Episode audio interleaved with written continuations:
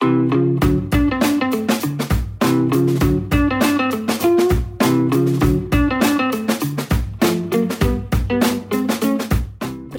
Это Ася и Слэш Люди, подкаст о тех, кто не умеет заниматься только чем-то одним. Во-первых, хочу сказать большой привет всем новым слэш-слушателям.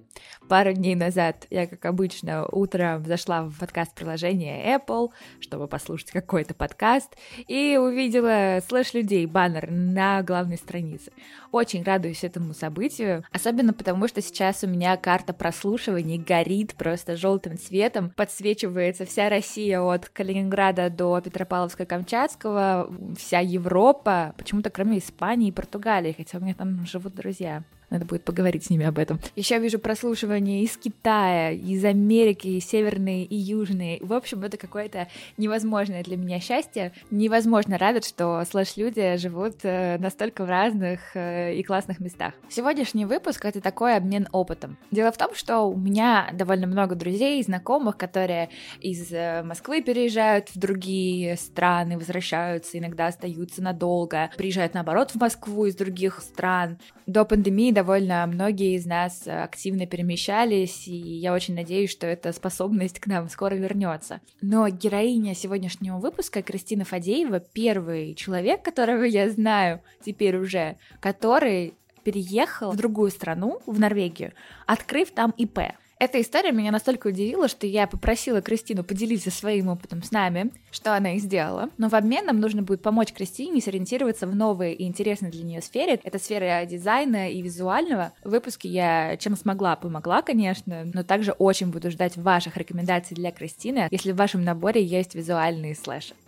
Кристина, расскажи, где ты сейчас живешь, а потом будем разбираться, как так получилось. Я живу в Норвегии на маленьком острове называется Андея. Это ну, такой островок вытянутой формы. Слева Атлантический океан, справа какой-то там залив Норвежского моря. Наверное, известный есть такой регион Лафатены, Лафатенские острова, их в основном все знают их.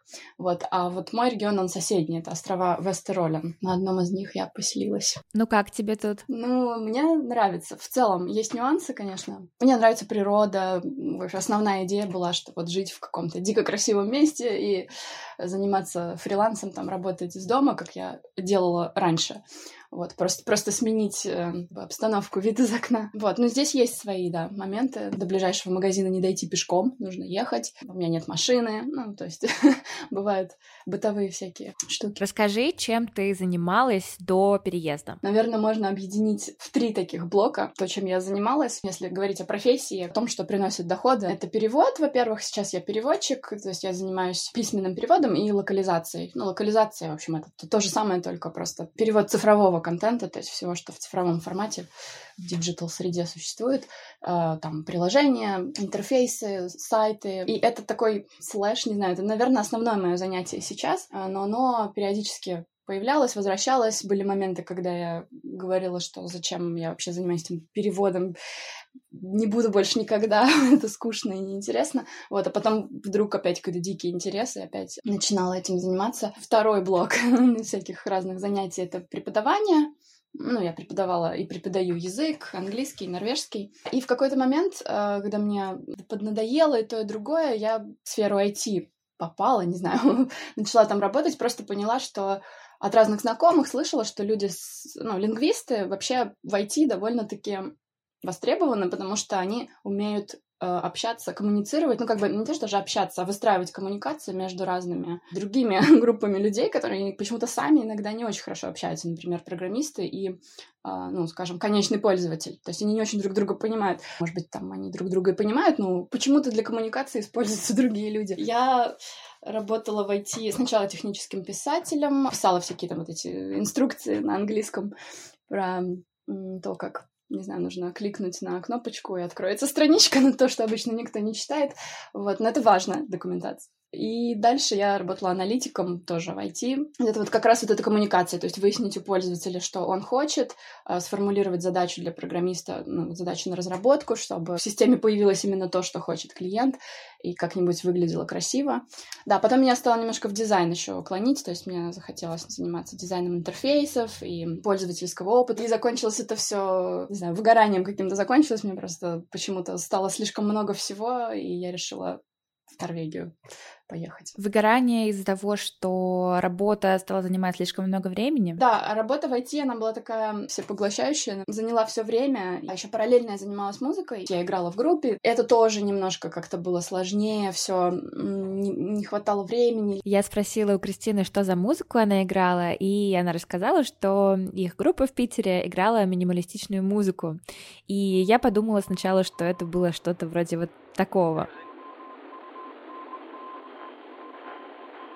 Поэтому подумала вслух, правда, что, наверное, аудитория, которая любит и готова слушать эту музыку, довольно небольшая. Но что Кристина очень гордо сказала, что к Питеру это не относится. И там всегда достаточно людей, которые любят и понимают музыку любой. Потом, правда, выяснилось, что ребята играли немного другую минималистичную музыку, но все равно мне показалось интересным, что даже несмотря на то, что Кристина очень явно любит Питер и людей, которые в нем живут, она решилась на переезд. Я спросила, как это назревало и как в итоге получилось. Норвегия началась давно, на самом деле. Я не то чтобы вдруг решила туда переехать, я училась в Норвегии, когда мне было 17 лет. Я училась там по обмену в школе один год. Я жила в норвежской семье, ходила в школу, и мне прям вот понравилось очень сильно, не знаю, мне как-то было комфортно, мне очень понравился язык, люди, природа, школа, отношения, вот, ну, то, как ты в школе, например, общаешься с учителем, то, что ты говоришь там, о, привет, Грета, учителю. После этого я периодически думала о том, что, может быть, там как-то попробовать пожить, поработать. У меня были даже такие летние какие-то подработки, вот как раз на этом острове, где, где я сейчас. Как это стало возможным? Ну, я как бы как такая профессиональная зануда просто засела за правила, всякие законы, стала изучать, как можно эмигрировать. Самый такой простой способ — это найти работу. Для кого как? Нет, многие считают, что самый простой способ — это выйти замуж за норвежца, просто очень многие так делают. Вот. Из способов эмиграции, да, если возвращаемся, есть работа, учеба, соединение семьи, с учебой. У меня уже было образование, мне на тот момент, когда вот я решила, хочу в Норвегию, не было как-то актуально получать еще какое-то вдруг новое образование, и потом это все равно студенческая виза, после которой все равно надо делать примерно то же самое, искать работу и подавать на рабочую. И я стала копать в сторону вот работы. Основное условие, что твоя работа должна соответствовать образованию. Зарплата должна быть на уровне, соответствующем тому, что вот любой норвежец с подобными квалификациями получает в Норвегии. То есть тебе не должны предлагать зарплату меньше. И это все проверяется. Тот момент, что твое занятие, работа работа, на которую тебя там зовет работодатель, должна отвечать образованию, он очень напряжный для меня, потому что магистр лингвистики, единственный путь для меня был бы это PhD, академическая карьера, которая мне совсем была неинтересна. Я просто пролистала там список правил до конца странички, смотрю, там есть такая строчка написана, что-то подобное ИП, в общем, открыть свою фирму в Норвегии и работать в ней. Не обязательно иметь работодателя, вы можете сами стать себе работодателем. И я подумала, ну, отлично, это как раз мой вариант. Вот, стала изучать, что для этого нужно. Чем меня твоя история поразила, я первый раз видела, чтобы человек подал бизнес-план и в ответ э, получил э, приглашение жить и творить в какой-то стране. Вот расскажи немножко про эту процедуру. В общем, ты должен собрать целый пакет документов, доказать, что, чем ты будешь заниматься, рассказать о фирме, а, и главное, ты должен доказать, что фирма, твоя вот эта компания в течение первого года заработает определенную прибыль. А как ты это можешь гарантировать? Ну, ты не за что можешь гарантировать, ты как бы должен пообещать. Показать бизнес-план, а, где ты аргументированно показываешь, почему это возможно с твоей точки зрения. Ага. Слушай, а ты когда-нибудь до этого составляла бизнес-планы? Или это был первый в твоей жизни? Это был первый, да. Это, это было непросто. Я и бизнес-план, мы были очень далеки друг от друга. пришлось все изучать. Ну, это, в принципе, обычное дело. Я часто вот во что-то погружаюсь, изучаю, что-то делаю, что-то новое. Ну, бизнес-план действительно это было супер сложно. Я бы хотела рассказать историю, что я такая каждый день делала маленькие шаги, как любят все говорить, ну, это просто понемножку. Нет, у меня были моменты, когда я просто думала, ну что, чем я вообще занимаюсь, чего я решила, что у меня получится. Там просто такие разделы были, например, исследование рынка, бюджеты, то есть нужно там составить три вида бюджетов, например. Ну, то есть оптимистический, пессимистический и еще какой-то. Оптимистический, пессимистический можешь себе дополнительно еще составить. Вот, но есть разные, есть cash flow, то есть это то, как ты планируешь, в какой момент э, у тебя будут поступления и в какой момент будут расходы, чтобы, чтобы не было периодов, когда вдруг получается, что расходы превысят доходы. А, вот. Есть бюджет, честно говоря, не знаю, как это по-русски называется, потому что я на норвежском его писала. Баланс, типа доходы, расходы. Вот. Еще был какой-то третий, который называется sales budget. Просто планирование доходов от разных клиентов. Ты просто расписываешь, из каких источников ты ждешь какие поступления по месяцам. Слушай, а ты все сама делала или ты у кого-то брала консультации? Потому что звучит как очень много работы. Мне помогала сестра, она экономист. Она тоже никогда не писала бизнес-планы, и экономистом стала за год до того, как я ее попросила помочь с бизнес-планом. Но она очень круто мне помогла, просто направляла меня в нужное русло, вообще объясняла, что такое понятие из мира финансов, о которых я не имела представления, и из маркетинга тоже, потому что исследование рынка, находясь в России, я должна была исследовать норвежский рынок, о котором просто понятия не имела. Это тоже было непросто, но вот она мне объясняла, там, рассказывала о всяких инструментах, всяких анализах. Наверное, это заняло полгода как минимум, вот просто подготовка. Вот. А через сколько тебе ответили? Рассмотрение заняло около месяца. Это недолго, я, я рассчитывала на больший срок. По поводу сроков там было написано, что от четырех недель до года рассмотрение может занять. Потому что они должны оценить, имеет ли мой бизнес-план шансы на жизнь действительно ли я смогу заработать то, что заявленные вот эти суммы. Но, кстати, это интересный вопрос. Твой план в итоге оказался реалистичным? Когда я писала бизнес-план, мне казалось, что я, не знаю, пишу какой-то фантастику вообще, я не знаю, что это. Мне казалось это, да, как-то очень далеко от реальности. Но я постаралась, я постаралась, реально изучила все. Я постаралась сделать это максимально ну, близко к тому, что я могла себе представить. И сейчас я понимаю, что вполне, вполне соответствует. Бизнес-план очень хорошая вещь. Я прям каждый день оперирую вот понятиями оттуда, там, да, я думаю о том, какой у меня рынок, какие сегменты рынка, какие усилия я должна направить на кого. Естественно, не все получилось так, как там написано, по цифрам и по объему работы, там, потом наступил двадцатый год, коронавирус, все немножко получилось по-другому. Вот сам этот опыт написания бизнес-плана, понимание того, как это устроено, очень мне помогло. И я сейчас просто понимаю, да, все не так, как в бизнес-плане, но я понимаю, почему, я как-то вижу взаимосвязь, не знаю. Очень здорово. Но получается, это уже мы подходим к нашей основной интриге, что ты э, уехала из Петербурга, потому что у тебя была только работа в IT, в которой ты там, да, занималась разными вещами, но, опять же, взяла на себя слишком много. И сейчас кажется, что в Норвегии у тебя очень похожая ситуация, потому что ты развиваешь свой бизнес и тратишь на это почти все свое время. Так ли, так ли это, как это выглядит сейчас для меня? А, да, да да, ты права. Вообще вот этот переезд и вот просто формулировки на сайте иммиграционной службы, они такие слэш человеку просто нож в сердце, такие, потому что ты должен выбрать что-то одно, и ты должен работать по специальности. Ты не можешь э, совмещать, там, или ты не можешь вдруг там с э, лингвистическим образованием там заняться, не знаю, туризмом, например. Потому что, например, у нас были идеи, тут же очень все классно, все, все любят Норвегию, организовывать какие-то туры, может быть, и, ну, разные путешествия, например, велосипедные. Э, очень классно кататься. Uh, но нет, нужно, нужно делать именно то, что написано в твоем дипломе. И это меня, конечно... Да, ну, я решила в этот момент, что ну окей, буду переводчиком, что я, у меня уже есть опыт, в общем. Э, сейчас, да, вот развитие этого фриланс-бизнеса, я это называю так, занимает, ну, в принципе, все мое время. Единственное, что я как-то себя успокаиваю тем, что вообще работа переводчика, она вполне такая slash-friendly, потому что ты многие переводчики специализируются, и это правильно, ну, там, в одной сфере, но даже специализируясь там в маркетинге, например, как я, ты все равно сталкиваешься с разными темами, и тебе надо быстро занырнуть куда-то, изучить. Слушай, но и плюс это же, наверное, через какое-то время ты все равно сможешь э, реализовать э, там тот же туристический слэш, например, да? Я надеюсь, что да. Мне не близко вот эта вот идея, что если работаешь на себя, то ты должен там 24 часа в сутки пахать, вот это вот дурацкое слово, не знаю, не иметь какого-то здорового баланса работы и жизни, не знаю, ладно, мне тоже не нравится такое разделение, но работы и всего остального, скажем, основного занятия и каких-то других.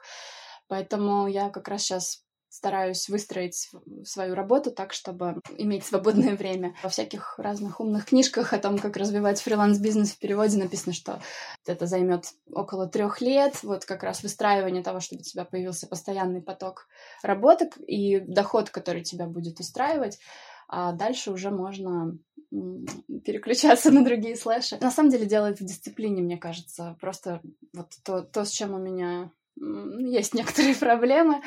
Начать рабочий день не в 10.30, а в 8 хотя бы или в 9. Мне кажется, в этом все дело. То есть просто организоваться, и время для на другие слэши всегда найдется.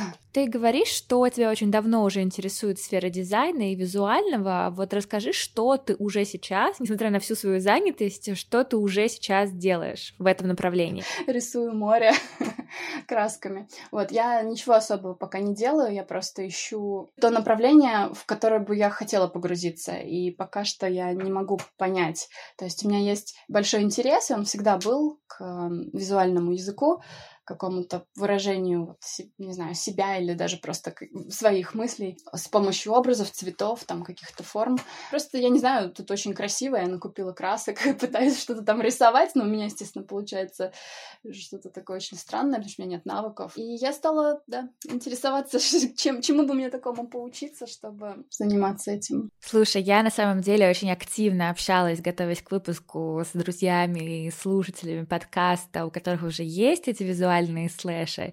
И в итоге у меня очень классный консультант, это София. И она живет в Черкасах в Украине, и в Инстаграме у нее написано, что она иллюстраторка, слэш-аниматорка, слэш-графичная дизайнерка. Надеюсь, я хорошо это произнесла по-украински. Пять лет назад она работала совершенно в другой сфере и начала учиться просто по тьюториалам в YouTube в свободном режиме. Потом начала находить какие-то курсы. Мне очень понравилась ее рекомендация а, наполнять портфолио портфолио выдуманными проектами и постоянно спрашивать у друзей, нужно ли им что-то сделать. Мне кажется, это очень классный путь. Сейчас София уже полностью перешла в эту сферу. И, конечно, она говорит, что изначально очень важно делать только, только то, что нравится, чтобы такие заказы тебе в итоге и приходили. Это мне тоже очень близко и отзывается. Да, я когда слышу такие истории, они, конечно, вдохновляют очень. Я просто пытаюсь сейчас понять, э, что я хочу. То есть мне дизайн, ну, скажем, даже дизайн это просто общее слово, больше, наверное, визуальный, вот, ну, скажем, визуальный язык.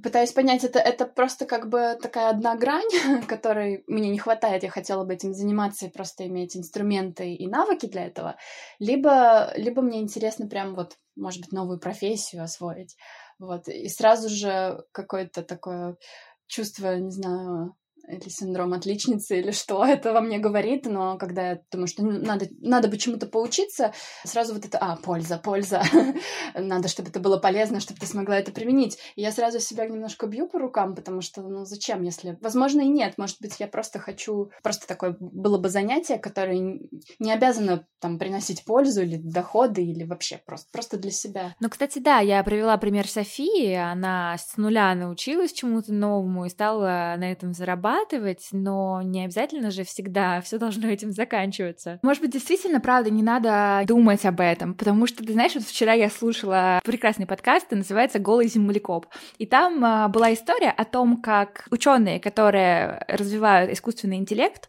решили, что искусственный интеллект должен самообучаться не только имея какую-то цель определенную, да, но они решили создать такой процесс, когда искусственный интеллект как ребенок, то есть он просто что-то изучает, потому что ему любопытно. Мне кажется, вот этот путь любопытства, который настолько уникален, что даже искусственный интеллект уже хотят ему научить, да, и который есть вообще во всех э, нас. Мне кажется, очень важно его вот этим не ограничивать, вот этой вот историей с какой-то целью. Круто, я согласна. Раз даже искусственный интеллект хочет у нас поучиться вот этой такой взбаломности, любопытству такому, типа, незатуманенному уму, так что нам надо, наверное, его не затыкать. Хотя, может быть, э, с целью и проще. Смотря чем заниматься, наверное. Но если действительно речь идет о, о чем-то творческом, наверное, важно немножко дать свободу и попробовать там без цели побыть немножко.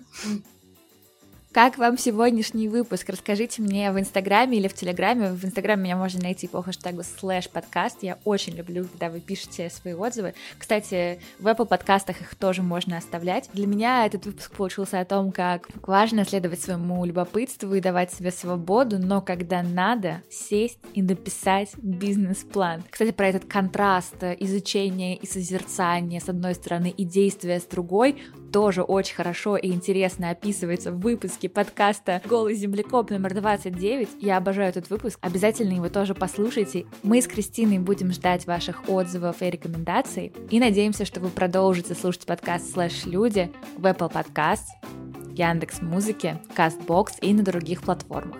До встречи через две недели.